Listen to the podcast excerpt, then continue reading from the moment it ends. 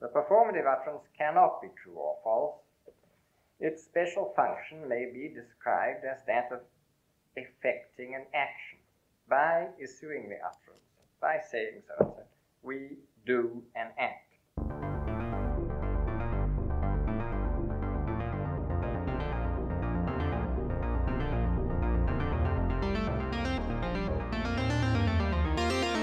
Wir schaffen das.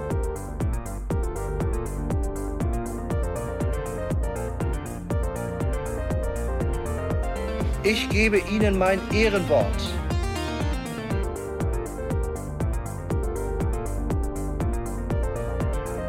Ich liebe doch alle.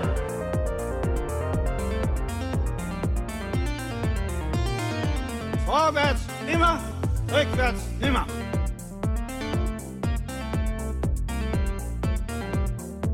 Vielleicht werde ich auch mal eine interessante politische Person in diesem Land. Könnte doch sein.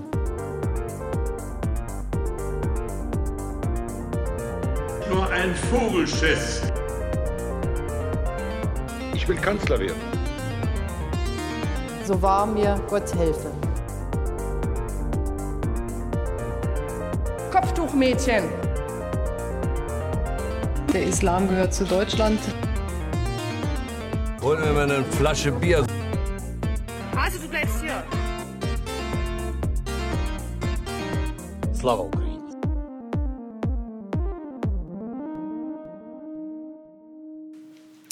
Herzlich willkommen zum Tu-Wort Spezial Nummer 6. Wir befinden uns heute bei der Züricher Summer School. Ähm, das ist eine Summer School für Korpus Linguistik und Korpus Pragmatik und senden hier heute in Präsenz und live. Ja, ich bin Sandra Hansen. Und ich bin Noah. Nachname tut jetzt nichts zur Sache. Also wegschneiden. Und wir haben heute dabei äh, Claudia Posch. Sie ist ähm, assoziierte Professorin für Sprachwissenschaft an der Uni Innsbruck. Und ähm, weil du äh, an der Zukoko einen Vortrag gehalten hast, fanden wir, das ist eine perfekte Gelegenheit, dass wir gleich mit dir ein Tu-Wort-Spezial machen können. Claudia, erzähl doch, wer bist du? Ja, hallo. Äh, vielen Dank für die Einladung. Zunächst einmal, ich freue mich sehr, dass ich hier heute mit euch plaudern kann.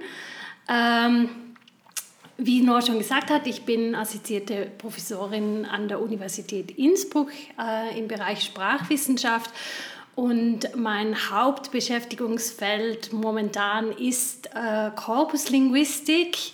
Aber von früher interessiert es mich natürlich auch weiterhin, äh, mich mit äh, geschlechtergerechter Sprache zu beschäftigen, beziehungsweise auch die Frage, wie ich diese beiden Bereiche sinnvoll kombinieren kann. Genau, und darüber wollen wir heute auch insbesondere sprechen. Ähm, du hast jetzt gesagt, ähm, geschlechtergerechte Sprache. Ähm, es gibt auch, äh, oder auf deiner Webseite steht auch dein Forschungsgebiet feministische Linguistik. Und bevor wir in dieses Thema einsteigen, möchte ich ähm, eine äh, Aufnahme, ein Radiointerview äh, beim Schweizer Radio, ähm, einen kurzen Ausschnitt äh, einspielen dazu, nämlich mit Senta Trömmel-Plötz, die äh, eine, ja, kann man sagen, eine feministische Linguistik, äh, Linguist, äh, Linguistin erster Stunde war im deutschsprachigen Raum. Und äh, dieser Ausschnitt stammt von 1980, ähm, als sie als eines der ersten Interviews überhaupt in den Medien gab ähm, zu diesem Thema. In der Sprache selber äh, sehen wir, dass der Mann die Norm ist, der Standard, die Frau mehr die Ausnahme, das Ungewöhnliche, was extra spezifiziert werden muss. Wir finden sehr viele Ausdrücke, Berufsbezeichnungen, aber auch andere Ausdrücke, in denen wir nur von Männern sprechen. Wir sprechen von dem Politiker, dem Volksvertreter, dem Gesetzgeber. Wir haben solche Wörter wie Ratsherr, Bauherr, wo es keine weiblichen Formen gibt, der Postmann, der Milchmann. Selbst der Mann auf der Straße ist ein Mann. Selbst der kleine Mann ist ein Mann. Der Ehrenmann ist natürlich ein Mann. Wir suchen den besten Mann für den Job. Wir haben Sprichwörter wie der kluge Mann baut vor. Also Männer stehen sehr im Vordergrund. Frauen sind die Abweichung, die Ausnahme. Müsste man bei diesen Beispielen jetzt vielleicht nicht schon ein bisschen unterscheiden? Also der kluge Mann baut vor seinen Mann stellen. Das sind ja Redensarten, alte, die sich einfach mhm. sehr stark verfestigt haben. Ist es andererseits nicht so, dass dort, wo Frauen in diese Berufe immer mehr hineingewachsen sind im Verlauf der Zeit, äh, die bislang nur männliche äh, Formen sprachlich hatten, dass die Sprache dann automatisch nachzieht, also dass man heute von der Stadträtin und von der Bauherrin allenfalls spricht. Ja, ich glaube, die Sprache ist da ein bisschen langsam. Denn selbst wo Frauen in der Mehrheit sind, wie zum Beispiel die Studentinnen an einer pädagogischen Hochschule, wird sehr häufig nur von dem Studenten als er gesprochen. Und natürlich von dem Dozenten als er. Selbst wo es durchaus schon Frauen gibt in Berufen wie Rechtsanwältin, Ärztin und so etwas, spricht man hauptsächlich vom Arzt, vom Rechtsanwalt. Man geht zum Arzt, zum Rechtsanwalt. Ja. Ich habe vor kurzem erlebt in einer Werbeveranstaltung für Ärzte, dass zwar die Ärztinnen noch angesprochen wurden in der höflichen Anrede, liebe Kolleginnen und Kollegen hieß es da, später wurde nur noch von den Ärzten und den Arztfrauen gesprochen. Also die Ärztinnen, die konkret da waren, zugehört haben, die Menschen kamen nicht mehr vor, ganz zu schweigen, dass wir gar keinen Ausdruck für Arzt Mann haben, den Mann einer Ärztin. Ja, ist es nicht so, dass hier diese Bezeichnungen sich irgendwie schon so verallgemeinert haben, dass sowohl die weibliche wie die männliche Form drin enthalten ist. Also mit der Anrede würde ich Ihnen recht geben. Da finde ich es einfach schlicht unhöflich, wenn eine Frau nicht als Frau angesprochen wird, in einem Brief zum Beispiel. Aber dass der Arzt oder ähm, akademische Bezeichnungen wie Historiker, dass die automatisch schon Frauen und Männer einschließen. Und halt die allgemeine Form historisch die männliche ist. Ich würde das nicht so sehen. Ich glaube, das hängt sehr von unserem Bewusstseinsstand und unserer Sensibilisierung mhm. ab. Linguistisch muss man sagen, dass es nicht nur auf die Intention des Sprechers ankommt, sondern auch darauf, welche Wirkung die Äußerung auf den Hörer hat. Und wenn ich mich nicht angesprochen fühle, wenn nur von den Dozenten die Rede ist oder von den Ärzten, dann ist der Sprechakt sozusagen nicht gelungen. Das heißt, Sprecher müssen garantieren, dass sie richtig verstanden werden. Und in unserem heutigen Bewusstseinsstand muss man, glaube ich, mit einbeziehen, dass Frauen sich nicht mehr angesprochen fühlen, wenn nur von den Ärzten, den Politikern, den Volksvertretern die Rede ist. Sie werden durch diesen Sprachgebrauch unsichtbar gemacht, vergessen, an den Rand gestellt. Ja, das hat sprachhistorische Gründe, nicht, dass das so ist, aber ich frage mich, ob das im Bewusstsein eben noch so ist ich verstehe, dass sein. Sie sensibilisiert ja. sind drauf, aber. Ja, es ist, glaube ich, wichtig, dass dieser Gebrauch ambig ist, also zweideutig ist. Er kann sowohl nur Männer erfassen, als auch Männer und Frauen, mhm. soweit Frauen äh, betroffen sind. Und wir müssten jetzt dafür sorgen, wenn wir eine Gleichbehandlung der Frau in der Sprache wollen, dass Frauen explizit angesprochen werden. Ja, soweit Senta Trömmel-Plötz. Claudia, was würdest du sagen? Was ist passiert seit dann? Was ist seitdem passiert? ja, man muss schon sagen, ähm, es ist nun doch schon ein beachtlicher Zeitraum, seitdem ähm, im deutschen Sprachraum feministische Linguistik betrieben wird und es ist äh, sehr viel passiert. Ähm, vielleicht, wenn ich so ganz allgemein ähm, sagen möchte, was mir aufgefallen ist. Ich denke, gerade jüngst hat so ein bisschen eine Verschiebung äh, stattgefunden, ähm, und zwar dahingehend, wer feministische Linguistik betreibt. Also Senta Trömmel-Plötz, äh, Professorin, hat diese akademische äh, Diskussion eingeleitet. Und die frühen feministischen Linguistinnen waren vor allem äh, daran interessiert, ähm, diese Agenda auch an wichtigen politischen Punkten einzubringen. Also zu sagen, wir müssen Gesetzestexte ändern, Frauen müssen da berücksichtigt werden in amtlichen Schriftstücken und so weiter. Das war also eine ähm, großteils akademische Diskussion mit diesem politischen Ziel. Und ich glaube, das hat sich sehr stark gewandelt. Also ähm, es wird viel mehr, viel stärker praktisch betrieben, ähm, also das, was die feministische Linguistik gefordert und entwickelt hat, ähm, wird inzwischen von äh, den Gleichstellungsstellen, zum Beispiel an Universitäten, gemacht, die schauen, dass sie Leitfäden entwickeln, dass sie geschlechtergerechte Sprache an den Universitäten einbringen. Ähm, also es hat sich sozusagen von ähm, dieser Forschungssituation wegbewegt ähm, in eine praktischere äh, Situation und auch findet heute sehr stark, glaube ich, in den sozialen Medien statt. Das ist so ein bisschen eine mehr eine Grassroots-Bewegung jetzt auch äh, dazugekommen auf der einen Seite. Auf der anderen Seite hat sich äh, die Forschung selbst, glaube ich, sehr stark weiterentwickelt und ausdifferenziert und es gibt ein sehr breites Beschäftigungsfeld innerhalb der feministischen Linguistik, also Fragestellungen, äh, mit denen ähm, Mann und Frau sich befassen können in diesem Bereich. Du hast ja gesagt, dass aus der feministischen Linguistik das dann eben mehr mit dem Ziel war, das aber eben auch, ja, vielleicht auch zu regulieren, dass die Frauen eben sichtbarer wurden. Was hältst du denn von der jetzigen Situation, ähm, ähm, geschlechtergerechte Sprache oder sensitive Sprache zu regulieren?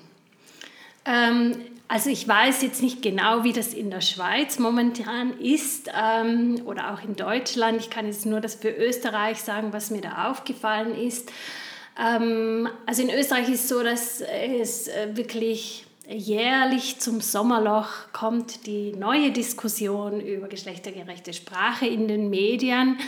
Und es ist eigentlich fast so, dass die nur äh, von den GegnerInnen geführt wird. Also da geht es immer nur dagegen, dagegen, dagegen. Also wir hatten jüngst das Bundesland Niederösterreich, das eine ÖVP-FPÖ, also sehr rechte Regierung hat, äh, dass die gesagt haben, ja, jetzt ist das Gendern verboten.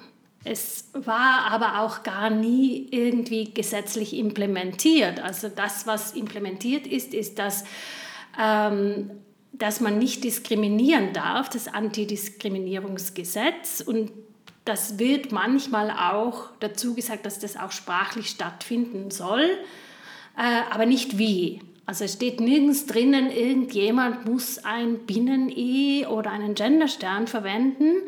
Äh, das ist auf gesetzlicher Ebene nicht geregelt. Es kann schon sein, dass Institutionen oder bestimmte Firmen dann genau vorschreiben, ja, jetzt verwenden wir alle den Doppelpunkt, damit es halt irgendwie einheitlich ist. Aber das ist immer auf dieser unteren Ebene, wenn dann vorgeschrieben. Und Jetzt gibt es hier also auf gesetzlicher Ebene ein Genderverbot, das aber auch unklar ist, was das bedeuten soll, weil ich kann das natürlich auch so auslegen, ja gut, dann darf ich auch kein Maskulinum verwenden. Mhm. Also ich muss jetzt eine genderfreie Sprache für das Bundesland Niederösterreich mhm. äh, erfinden. Ja, warum nicht, kann man los. Ja, genau, das war ja ganz toll. Kann man kreativ sein. Ja, genau, genau. Aber ich finde auch interessant, also ähm, das heißt, diese Diskussion jetzt ist extrem politisiert. Ähm, du hast vorher gesagt, dass dir aufgefallen ist, jetzt im Vergleich eben auch zur Zeit 1980, Sender Dremel Blöds und so, dass du findest, dort war quasi die feministische Linguistik sehr so ausgerichtet, dass sie konkrete Vorschläge gemacht hat, was man tun soll, also irgendwie Leitfäden und so weiter. Und ähm, dass ähm, heute die linguistische Forschung eigentlich eher eben einfach Forschung machen kann auf der einen Seite und dann sind es andere Institutionen, die das irgendwie umsetzen, Gleichstellungsbüros und so weiter. Aber kann man heute überhaupt, wenn die Diskussion so politisiert ist, sich quasi ähm, äh, ja, auf diese Position zurückgehen und sagen, ja, also wir machen einfach die empirische Forschung dazu äh, oder auch sprachtheoretische Forschung und lassen uns gar nicht äh, von dieser Politisierung beeinflussen oder in diesen Diskurs ähm, von dem vereinnahmen? Ich glaube, das geht natürlich nicht. Ich, ich sehe auch nicht, dass das gemacht wird, weil eine solche Aussage ist ja für sich schon ein politische, politische, ähm, politisches Statement und sagt, okay, ich tue jetzt so, als geht mich das alles nicht, nichts an, obwohl ich genau in diesem Bereich forsche. Ich denke nicht, dass das äh, sinnvoll ist. Äh, man kann sich dem natürlich nicht entziehen. Ähm, was ich ähm, denke, ist, dass eben einfach das Betätigungsfeld innerhalb der Forschung sehr breit geworden ist und sich auch ein Weg entwickelt hat von ähm, diesem reinen auf das Sprachsystem schauen. Also das ist auch, da gibt es jetzt einfach viel mehr verschiedene Fragestellungen, ähm, mit denen man sich befassen kann. Und ich denke, das wird auch neue Anstöße bringen, ähm, welche Sprache geändert werden soll, wie sie geändert werden kann, soll und warum. Ähm, und das sieht man, glaube ich, auch schon äh, neue Entwicklungen. Ja. Ähm, was mich interessiert ist, ähm, ob du als äh, Wissenschaftlerin auch in öffentlichen Debatten ähm, eingeladen wirst und ähm, da, ja, dich dazu äußern sollst, möchtest und so weiter. Und wie du das siehst, ähm, also ob es wichtig ist, diesen Transfer aus der Wissenschaft in die Gesellschaft auch zu leisten und ob wir äh, Linguistinnen und Linguisten da ähm, auch aktiver werden müssen sollen. Also ähm, bei mir im Bekanntenkreis ist es ganz oft so, dass Personen sagen, auch Frauen, ach ja, ach, die Diskussion, die nervt mich schon und ich fühle mich eigentlich schon mit gemeint immer und so und es ist ja gar nicht so dramatisch. Ähm, und dann erkläre ich aber auch immer, also dann berichte ich aus den psycholinguistischen Studien dazu ähm, ähm, und so weiter und wie da die Ergebnisse sind und dass es eben wirklich so ist, dass Frauen sich bei gewissen Stellenanzeigen eben nicht äh, gemeint fühlen und dass es eben ähm, empirisch erhoben ist und ähm, ja, und wenn man dann so ins Gespräch geht, dann ähm, merkt man so richtig, wie dann auch beim Gegenüber sich, sich, so ein Bewusstsein entwickelt. Und dann frage ich mich immer, ob wir mehr tun müssen. Ähm. Genau. Also ja, ich denke, wir tun ja schon sehr viel. Also ich möchte da ich mal ein Selbstlob für uns feministische Linguistinnen aussprechen. Und natürlich kann man immer noch mehr tun. Also jetzt auch äh, gibt es ja viel mehr Plattformen, viel mehr Möglichkeiten, auch das Wissen, das sich äh, zu diesem Thema angesammelt hat, äh, zu verbreiten. Ähm, man muss aber gleich dazu sagen, äh, ja, bis zu welchem Punkt mache ich das? Äh, weil was hier dann jetzt immer wieder kommt, ähm, ist dieses Phänomen, das wir als Hass im Netz kennen. Also wenn äh, wir uns öffentlich äußern zu diesen Themen, dann ist garantiert, dass alle möglichen äh, Beleidigungen äh, bis zu Morddrohungen eintrudeln. Und hier was ich hier ankreiden will, ist, dass es meiner Ansicht nach hier sehr wenig Unterstützung auch gibt von den Institutionen. Also äh, da ist man dann auf sich äh, allein gestellt. Third Mission, ja super, wir sollen das an die Öffentlichkeit tragen, mhm. aber wenn wir dann beschimpft und beleidigt oder verfolgt werden, ist da noch wenig ähm, Bewusstsein da. Also ich finde, das wäre ein wichtiger Punkt dass es hier auch Stellen gibt, ähm, an die wir uns wenden können, wenn das passiert. Also wir wirklich, äh, meine Kollegin hat einen handgeschriebenen Brief mit Gedicht äh, bekommen, nachdem sie ein Interview gegeben hat. Und das war auch also wirklich sehr, sehr untergriffig und äh, problematisch. Und also, natürlich kann man immer sagen, das berührt mich nicht, diese mhm. Idioten, lass sie mal, aber es irgendwie man kann sich dem auch nicht so leicht entsinnen. Mhm. Es ist ja da, man hat es ja gesehen. Und wenn das ähm, sehr viel wird, dann ist es für die einzelnen Personen auch schwierig. Also was ich total krass finde, ist, ähm, ich habe das Gefühl, dass, ähm, also als Mann, äh, äh, ja, bin ich ja auch hin und wieder in der Öffentlichkeit und sage irgendetwas über Gender und Sprache. Und ähm, also jetzt nicht so exponiert, wie äh, du und deine Kollegin das wahrscheinlich sind, aber doch hin und wieder. Und die Reaktionen, die kommen, sind eigentlich extrem gemäßigt. Und meine Hypothese wäre wirklich, dass äh, Frauen primär angegriffen werden und dass Männer viel, viel weniger angegriffen werden, wenn sie sich dazu äußern. Und das alleine ist ja schon ein Beweis dafür, dass wir eben ein Problem haben. Ja. ja.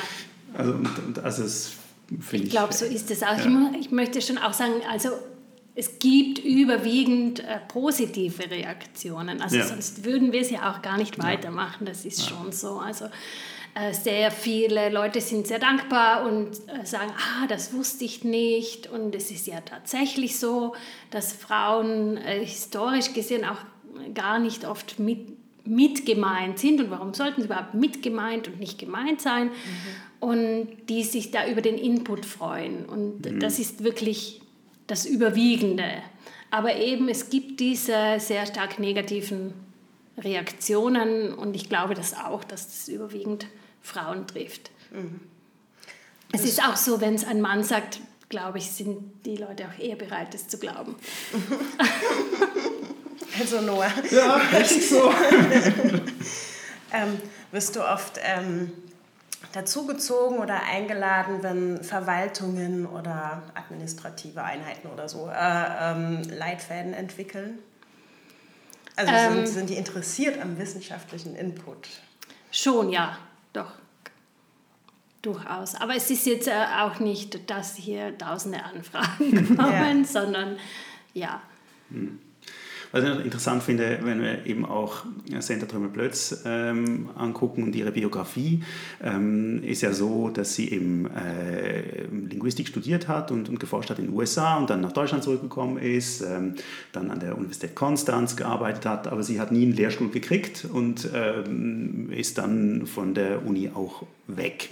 Das heißt, in der damaligen Zeit war ganz klar, wenn du feministische Linguistik machst, also mein so die Hypothese und auch so, wie sie das gesehen hat, wahrscheinlich oder immer noch sieht, ähm, ist das quasi ein Problem und, und wurde nicht akzeptiert. Wie würdest du das sagen, wie das heute ist, wenn man sich als feministische Linguistin bezeichnet oder das als Forschungsgebiet äh, definiert? Ähm, das kommt ganz darauf an, mit wem man spricht, denke ich mal. Also, ähm, es gibt das äh, sicherlich immer noch, äh, beziehungsweise gibt es da auch so ein, eine Art, ich, ich will das jetzt nicht Backlash nennen, aber es äh, werden ähm, solche Positionen wieder öfter eingenommen, dass das ist ja keine richtige Forschung und das muss weg. Und ähm, es gibt keine Lehrstühle. Mhm. Also das ist ja so ein neues Argument dieser ähm, GegnerInnen. Ja, diese Genderforschung überall, tausende Lehrstühle und all dieses öffentliche Geld, das dafür verwendet wird. Ähm, in Tat und Wahrheit existiert das nicht. Das immer eine marginalisierte Forschung, das ist immer eine untergeordnete Forschung. Und man sieht das, ich sehe das auch rundherum, sobald sich irgendwo eine Möglichkeit auftut, werden ähm, Stellen die mal dafür äh, verwendet wurden, einfach anders definiert. Und das äh, Gender oder Feministische muss wieder raus. Mhm. Und äh, das ist ja europaweit auch beobachtbar. Ich habe eine Kollegin, die sich in diesem Bereich habilitieren wollte in ihrem Ursprungsland und das wurde ihr dann verboten.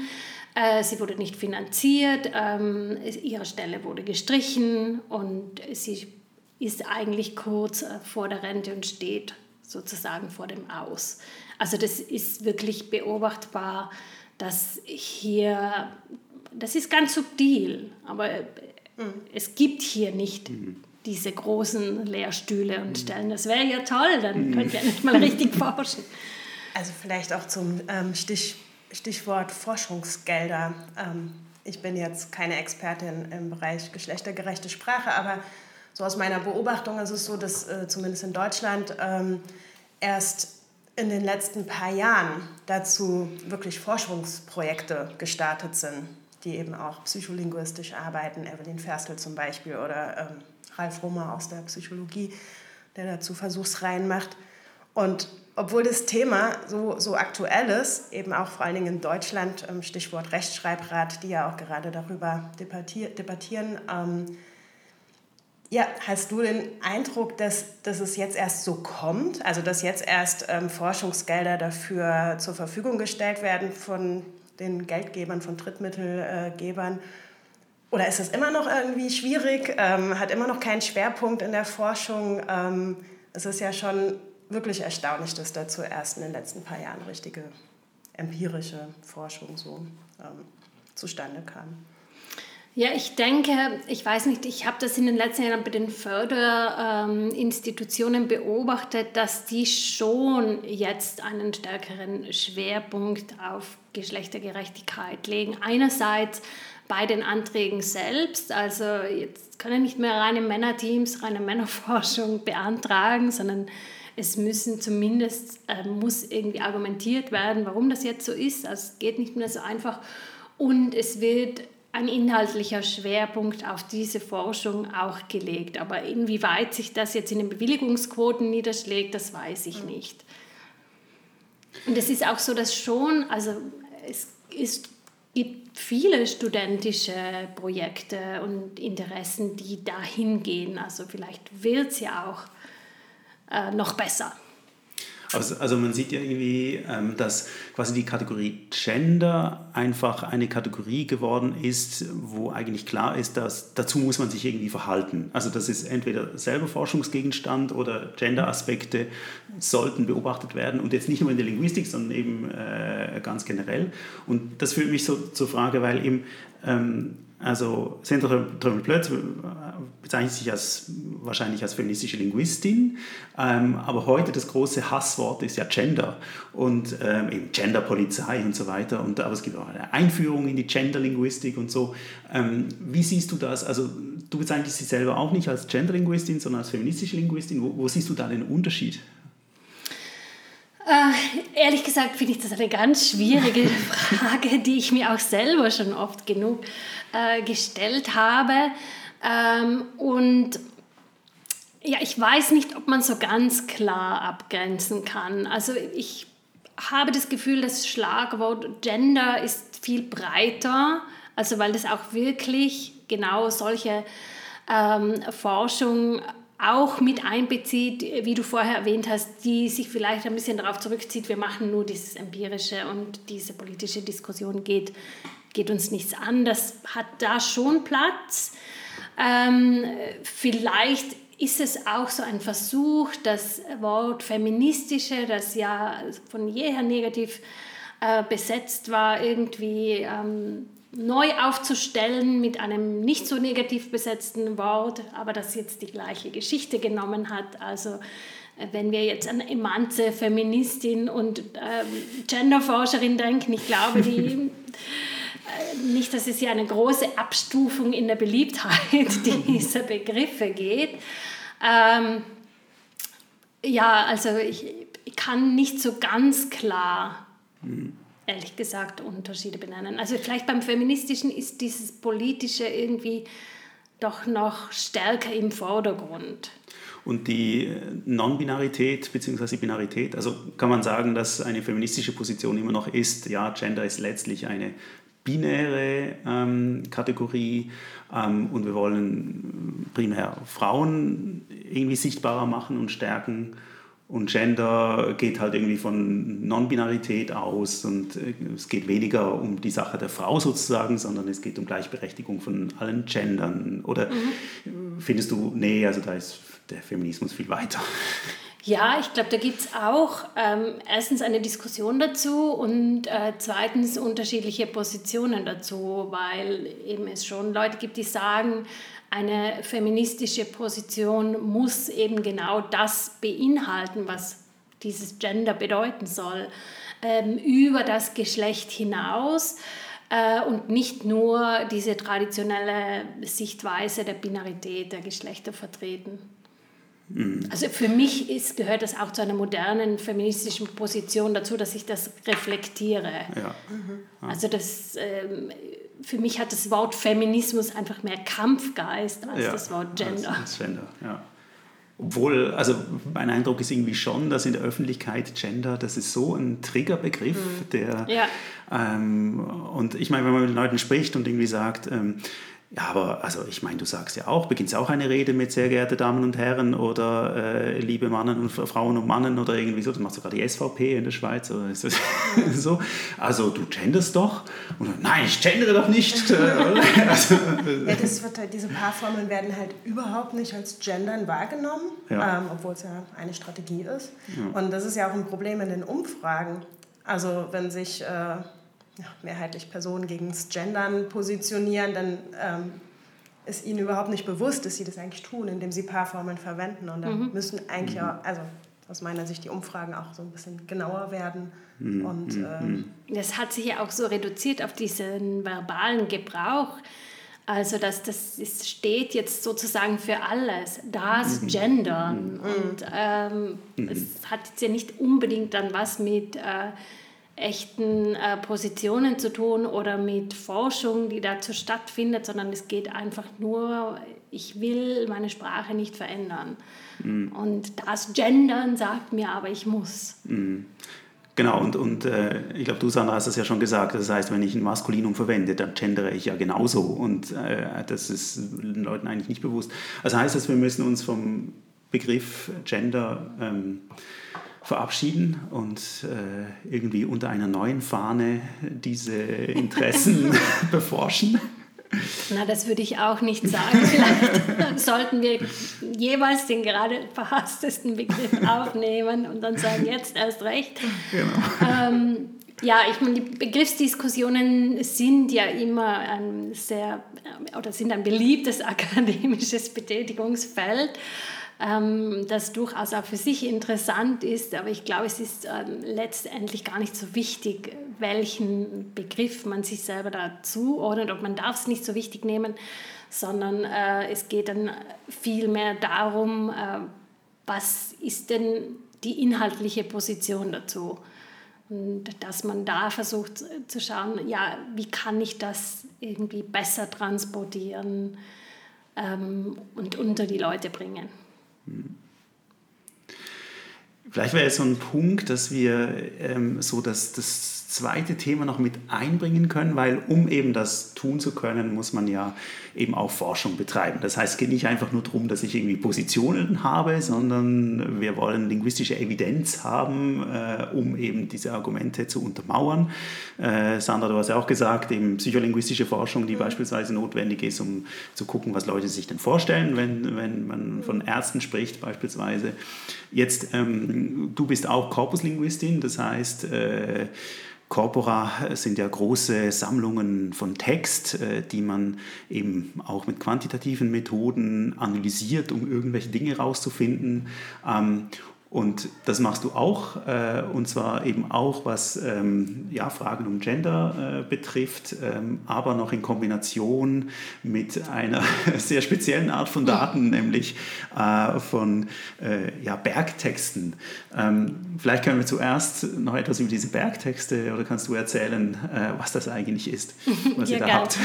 Also wir haben äh, in Innsbruck das Korpus der Zeitschrift des österreichischen Alpenvereins und das, äh, darin enthalten sind alle äh, Jahrbücher, die der österreichische Alpenverein herausgegeben hat seit äh, Anbeginn der Zeit, also seit 1870 äh, bis ähm, rezent enthalten.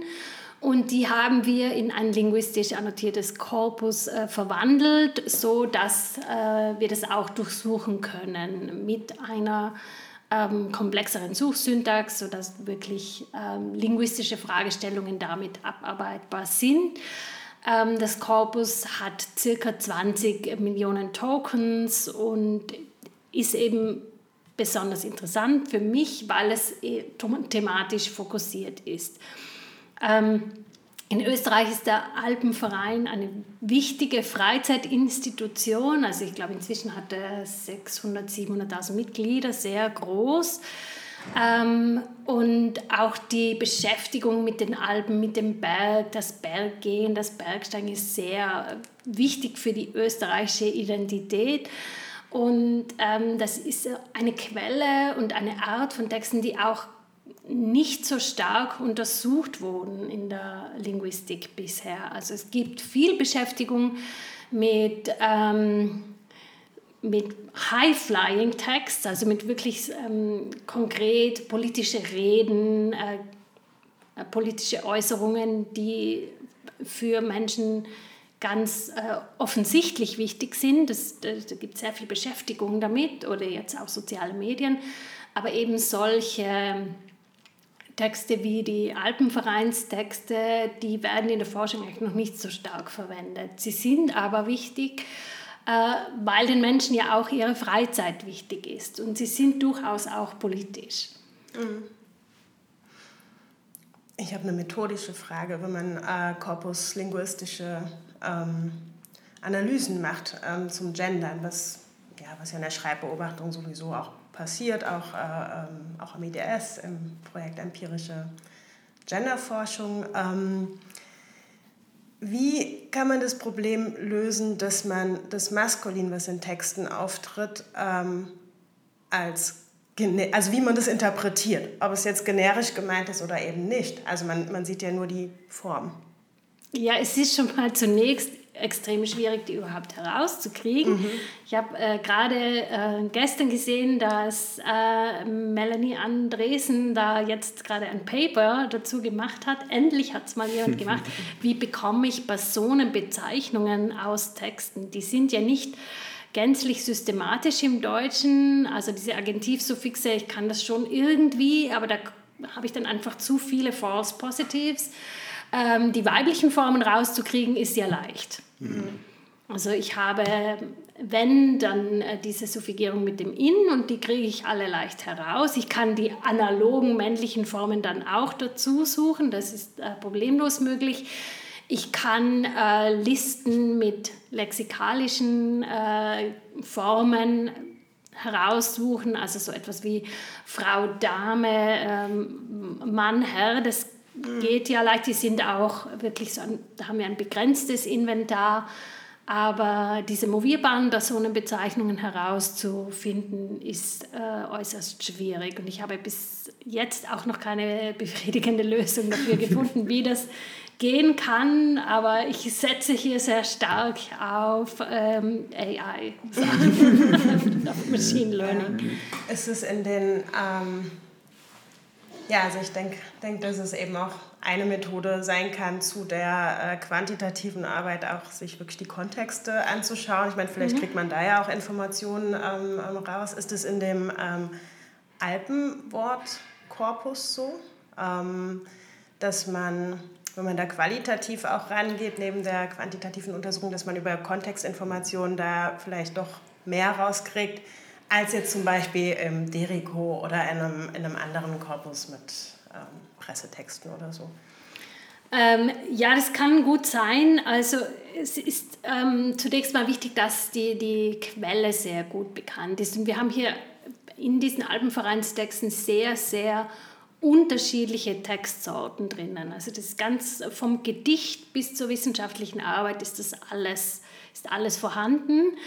Ähm, wenn wir uns jetzt anschauen, in welchen dieser Texte kommen überhaupt weibliche Personen vor? Und es sind relativ wenige, also wo die explizit genannt werden, dann sieht man eine Häufung bei Texten, die von Frauen über das Thema Emanzipation im Alpinismus oder über das Thema Frauenalpinismus. Es muss einen eigenen Frauenalpinismus geben, weil der normale Alpinismus, das sind ja männliche Alpinisten. Also da sehe ich eine Häufung. Da sind dann eher weibliche movierte Formen zu finden als mhm. in den anderen Texten.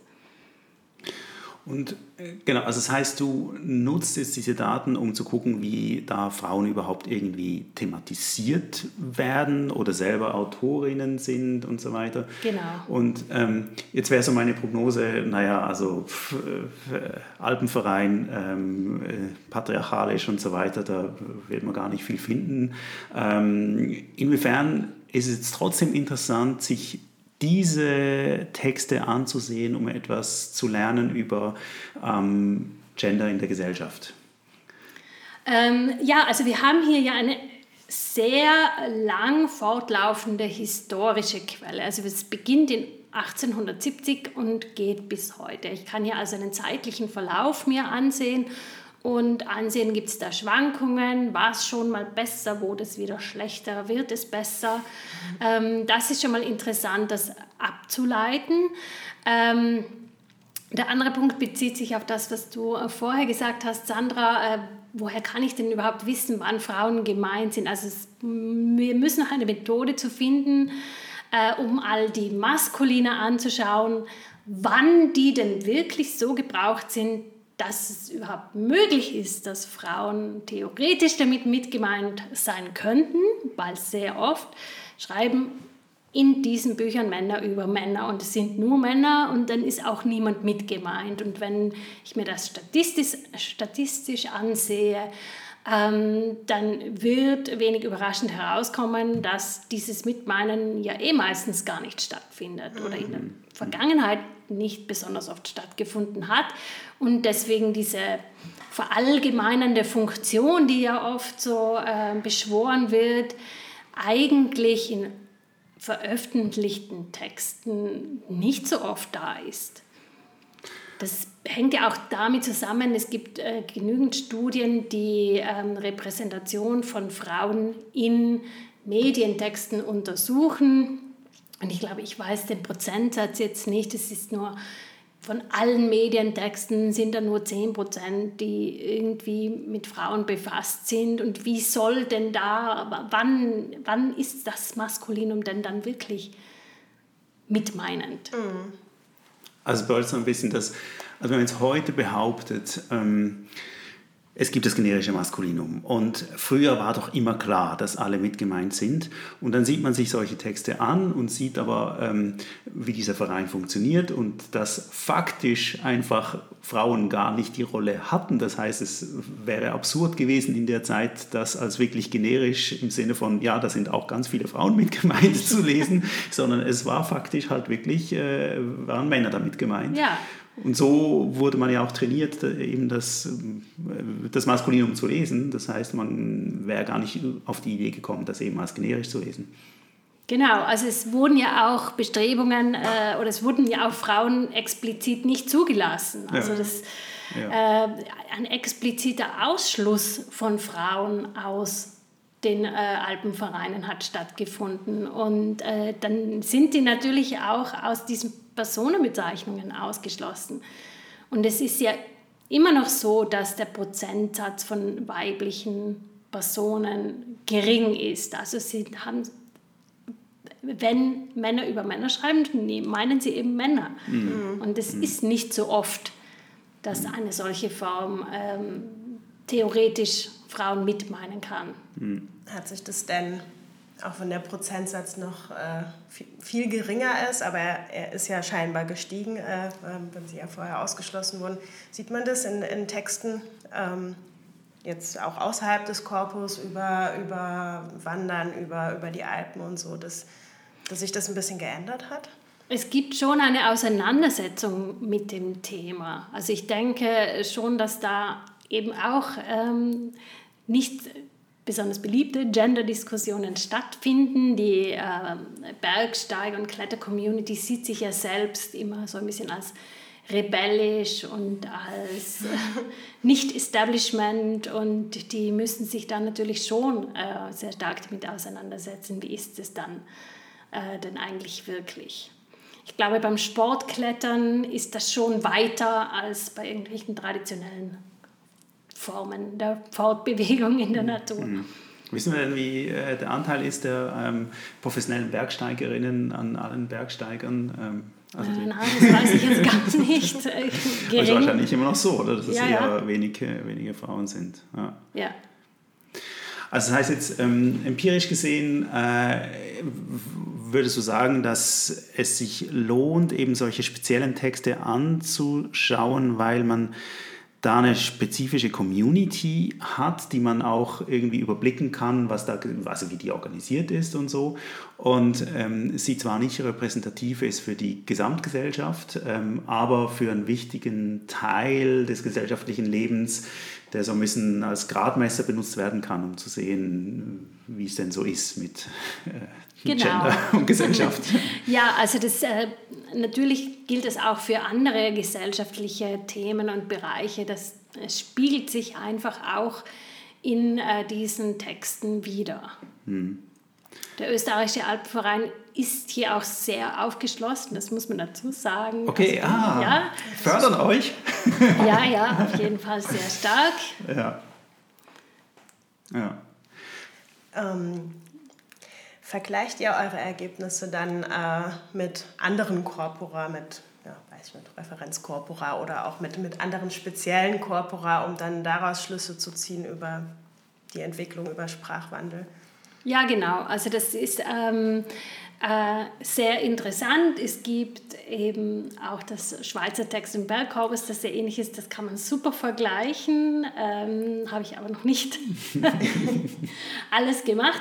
Ähm, aber wir haben auch eine Studie durchgeführt zu ähm, Personenreferenzen in großen Referenzkorpora, also zum Beispiel mit dem DWDS, ähm, wo ähm, zum Beispiel mit den Attributen weiblich und männlich, was die denn da eigentlich bedeuten, wann kommen die am häufigsten vor äh, oder eben weibliche Personenbezeichnungen. Und hier ist aufgefallen, dass das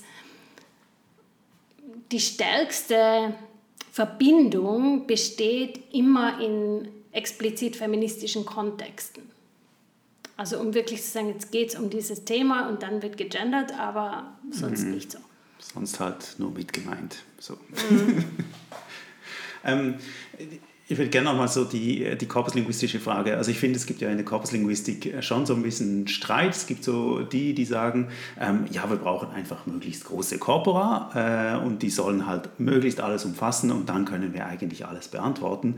Und was soll das da irgendwie so Spezialcorpora aufzubauen? Die sind ja sowieso im Vergleich relativ klein und irgendwie partikulär und so und das interessiert uns doch gar nicht. Ich meine, so deine Antworten haben schon angedeutet, dass natürlich anders siehst. Äh, das sehe ich auch so. Aber äh, vielleicht müssen wir noch mal so ein bisschen erklären, warum, warum es sich denn lohnt, solche, solche Spezialkörper aufzubauen. Ähm, ja, ich kann eben damit einen ganz klaren Fokus setzen und ich weiß auch genau, was da drin ist, weil wenn ich einfach immer nur riesigere und riesigere Datenmengen habe, dann wirkt es sehr neutral. Aber diese Frage, wie verallgemeinerbar sind diese Daten, wie neutral sind die wirklich, die lässt sich gar nicht so leicht stellen, weil es oft nicht mal bekannt ist. Also gerade bei der feministischen Frage, selbst wenn ich alle Texte der Welt da hineingebe, dann wird ein sehr großer Prozentsatz immer noch von männlichen Autoren sein und es werden Texte über Männer sein, mhm. weil das halt einfach historisch so war.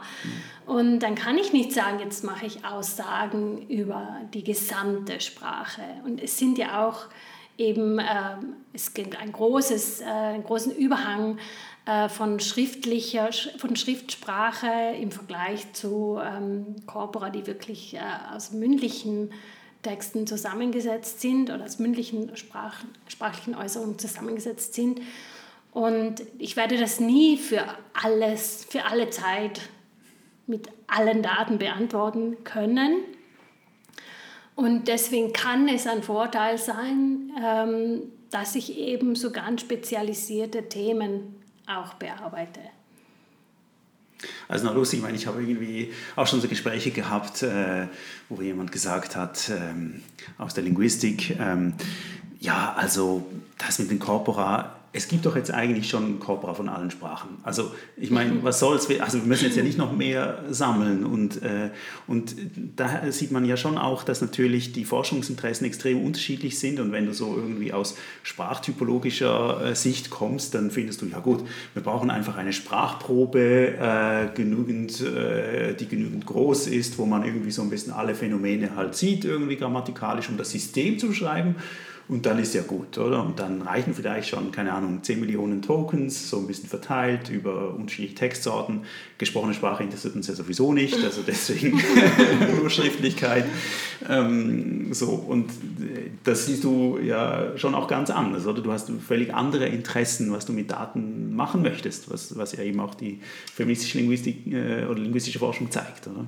Ja, ich denke, es muss einfach, ähm, es muss beides geben. Also mhm. natürlich gibt es Fragestellungen, äh, die, für die brauche ich so ein ganz riesiges Korpus, äh, das möglichst ausbalanciert ist und äh, möglichst viele verschiedene Texte beinhaltet.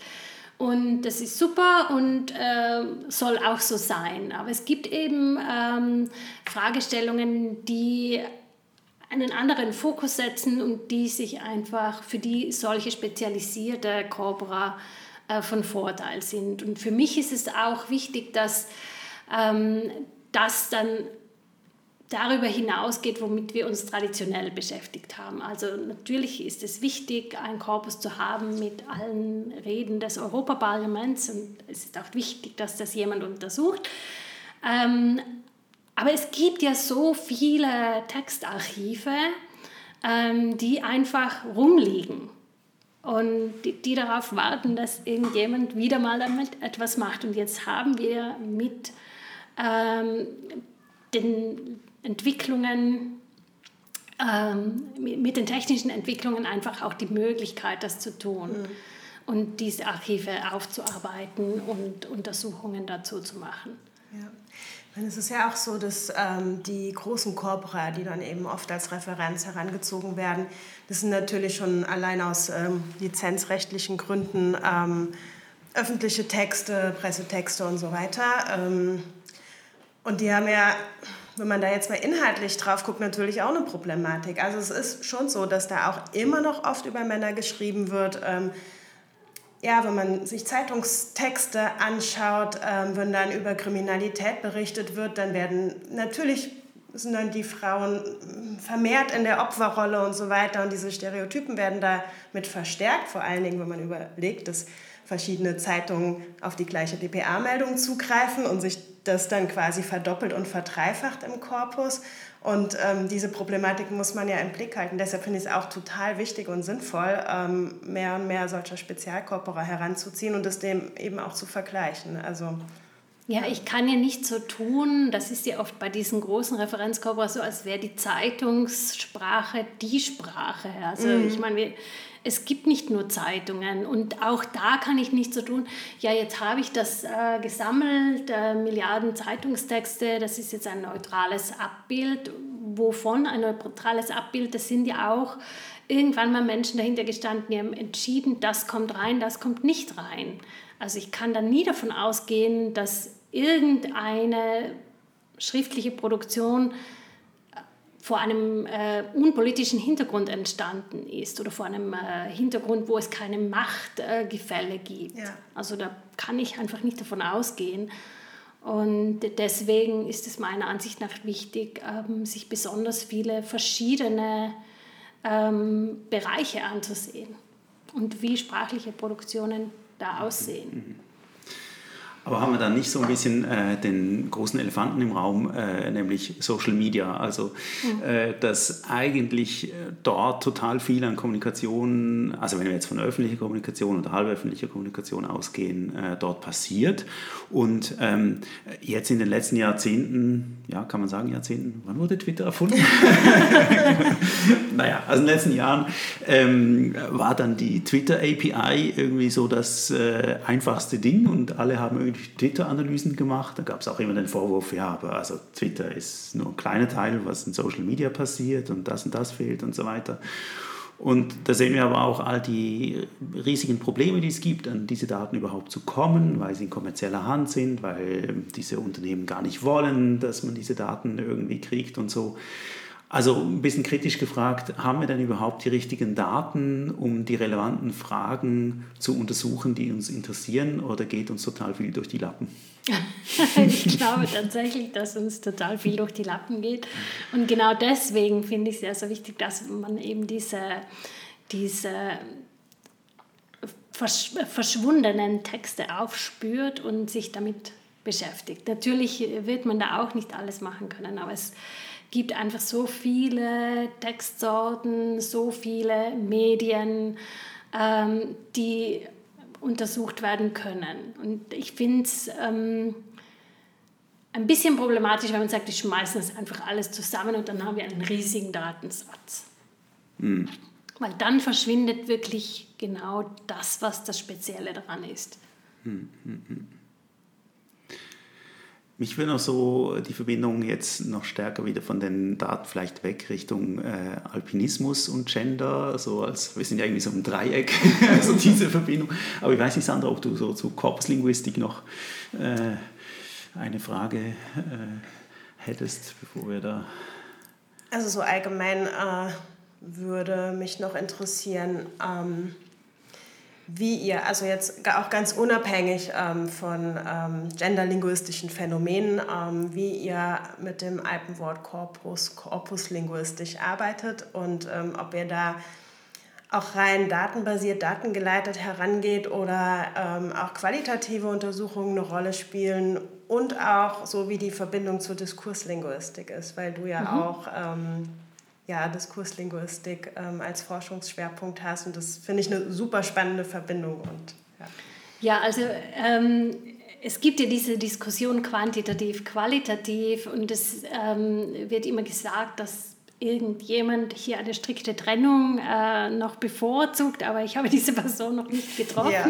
Eigentlich ist ja schon einhellig äh, der Tenor zu sagen, ja, es muss irgendwie Hand in Hand gehen, weil ich kriege das einfach nicht hin, dass irgendetwas rein quantitativ mhm. ist und muss mir das immer anschauen.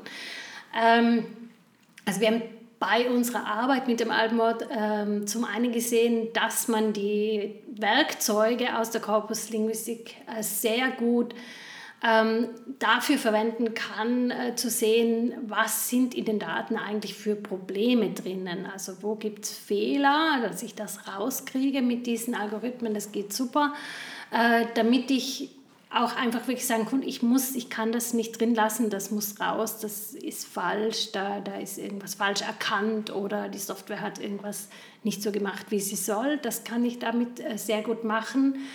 Ähm, ich kann natürlich auch ähm, traditionell linguistische Fragestellungen bearbeiten. Wir haben uns zum Beispiel einmal angeschaut, wie es sich mit dem Suffix Werts äh, verhält, weil wir das ähm, durch den Algorithmus gefunden hatten, dass das irgendwie offenbar in mehreren Jahrzehnten ähm, Wörter, die Werts verwenden, äh, hervorgespült wurden. Haben wir gesagt, was ist eigentlich, was wurde aus dem Wert? Und das hatte zuerst äh, quantitativ so ausgesehen, als wäre das irgendwie wichtig. Und das gäbe es da auch eine große Produktivität, also mit irgendwelchen ganz äh, tollen Wörtern wie Stradaverts oder äh, Äquatorverts, also ganz tolle Bildungen. Und wir haben dann da auch qualitativ hineingeschaut. Ähm, also quantitativ und qualitativ verschränkt und gesehen, ja, eigentlich nimmt das immer mehr ab, es wird fast gar nicht mehr verwendet, es wird in dieser fixen Zusammensetzung vorwärts, rückwärts am ehesten verwendet, aber produktiv ist dieses Suffix nicht. Wir haben jetzt noch nicht herausgefunden, wodurch es ersetzt wurde, das wäre auch noch eine mhm. interessante Fragestellung. Ähm, die man damit äh, beantworten kann. Und ähm, zur Verbindung äh, zur Diskurslinguistik, äh, Linguistik, ich finde, ähm, das lässt sich sehr gut mit der Korpuslinguistik äh, verbinden. Also gerade ähm, die Fragestellungen, zum Beispiel, ähm, ich selbst bevorzuge das Wiener Modell äh, der Diskurslinguistik, die da die tragenden Säulen sind. Also welche Personen kommen vor, welche zum Beispiel Adjektive, mit welchen werden die beschrieben, wie sind die ähm, perspektiviert, ähm, wie wird argumentiert. Ähm, all diese Fragen lassen sich auch quantitativ, qualitativ auswerten. Es dauert nur sehr lange. Ja.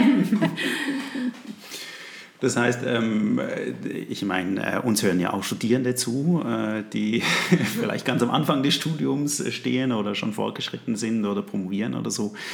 Ähm, würdest du auch sagen, dass äh, korpuslinguistische Methoden zu den Grundskills gehört, die man zwingend benötigt, wenn man Linguistik macht? Ich finde natürlich schon. Und ich fordere auch meine Studierenden immer auf, das zu machen, weil es macht auch Spaß. Mhm. Ja, man hat ja jetzt auch ähm, bei dieser Summer School hier gemerkt, also ähm, gerade eben gab es ja ähm, quasi eine kleine Zusammenfassung in der Sitzung Lessons Learned, ähm, wie begeistert viele waren, ähm, die eben jetzt hier zum ersten Mal mit den korpuslinguistischen Methoden in Kontakt kamen und, ja, und beschrieben haben, ähm, wie Hürden abgebaut werden. Nur, nur, nur weil man Dinge ausprobiert, nur weil man auch Fehler macht und so weiter und so fort. Und.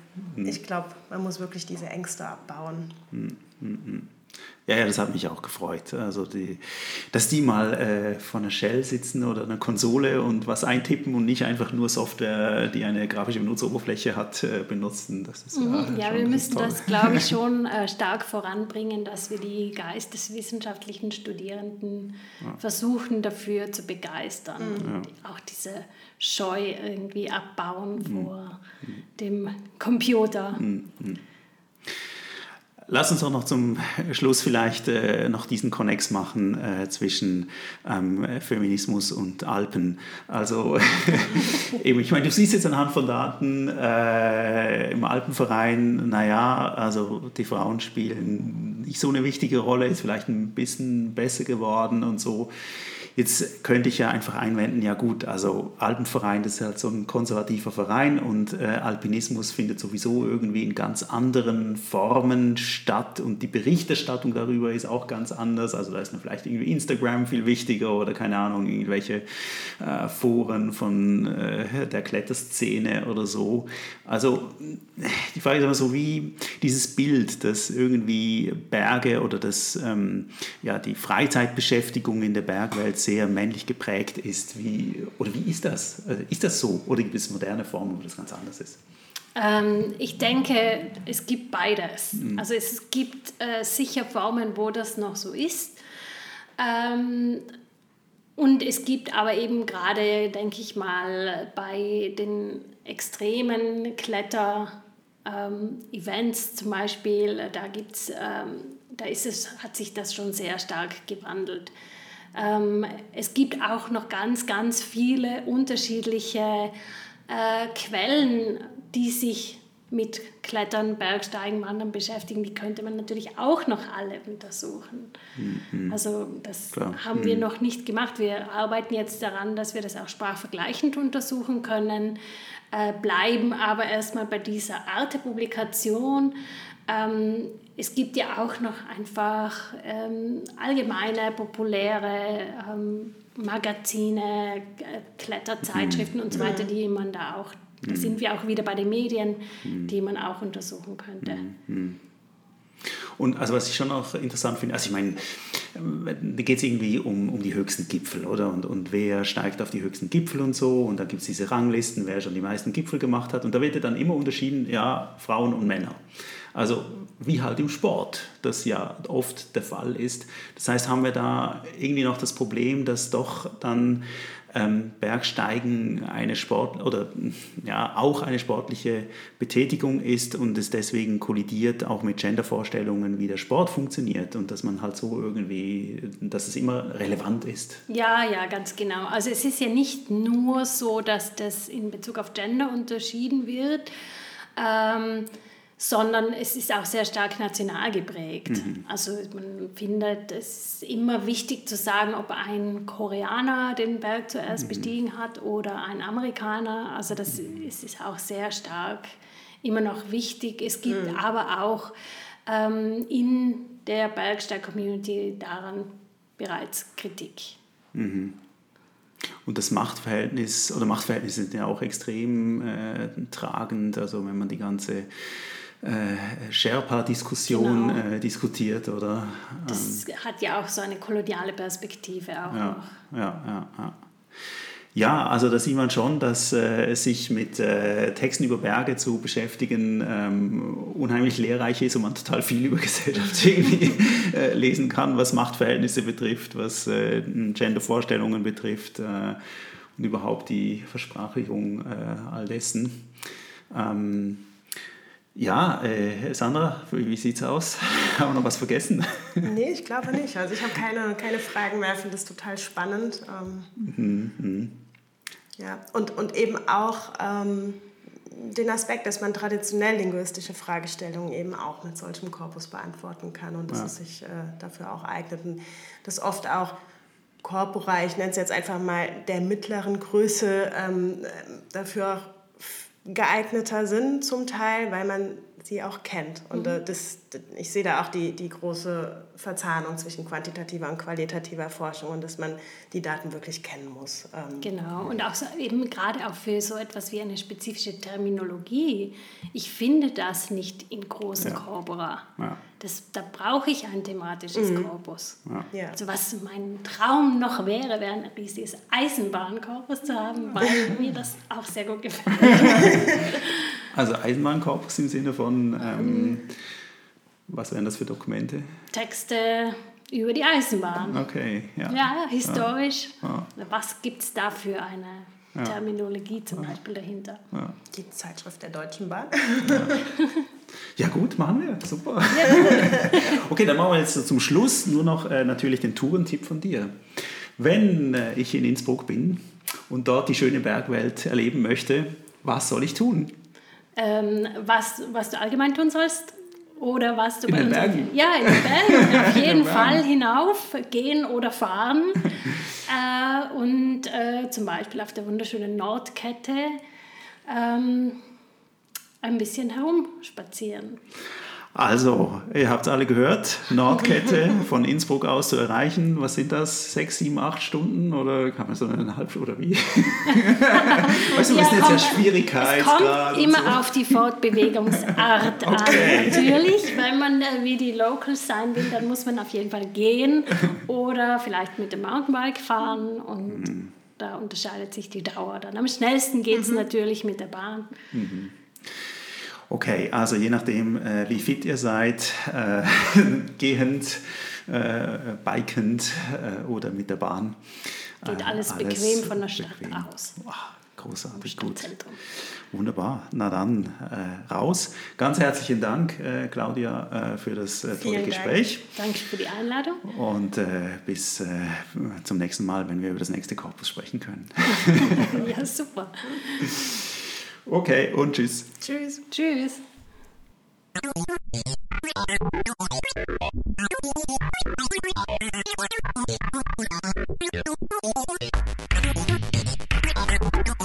Thank.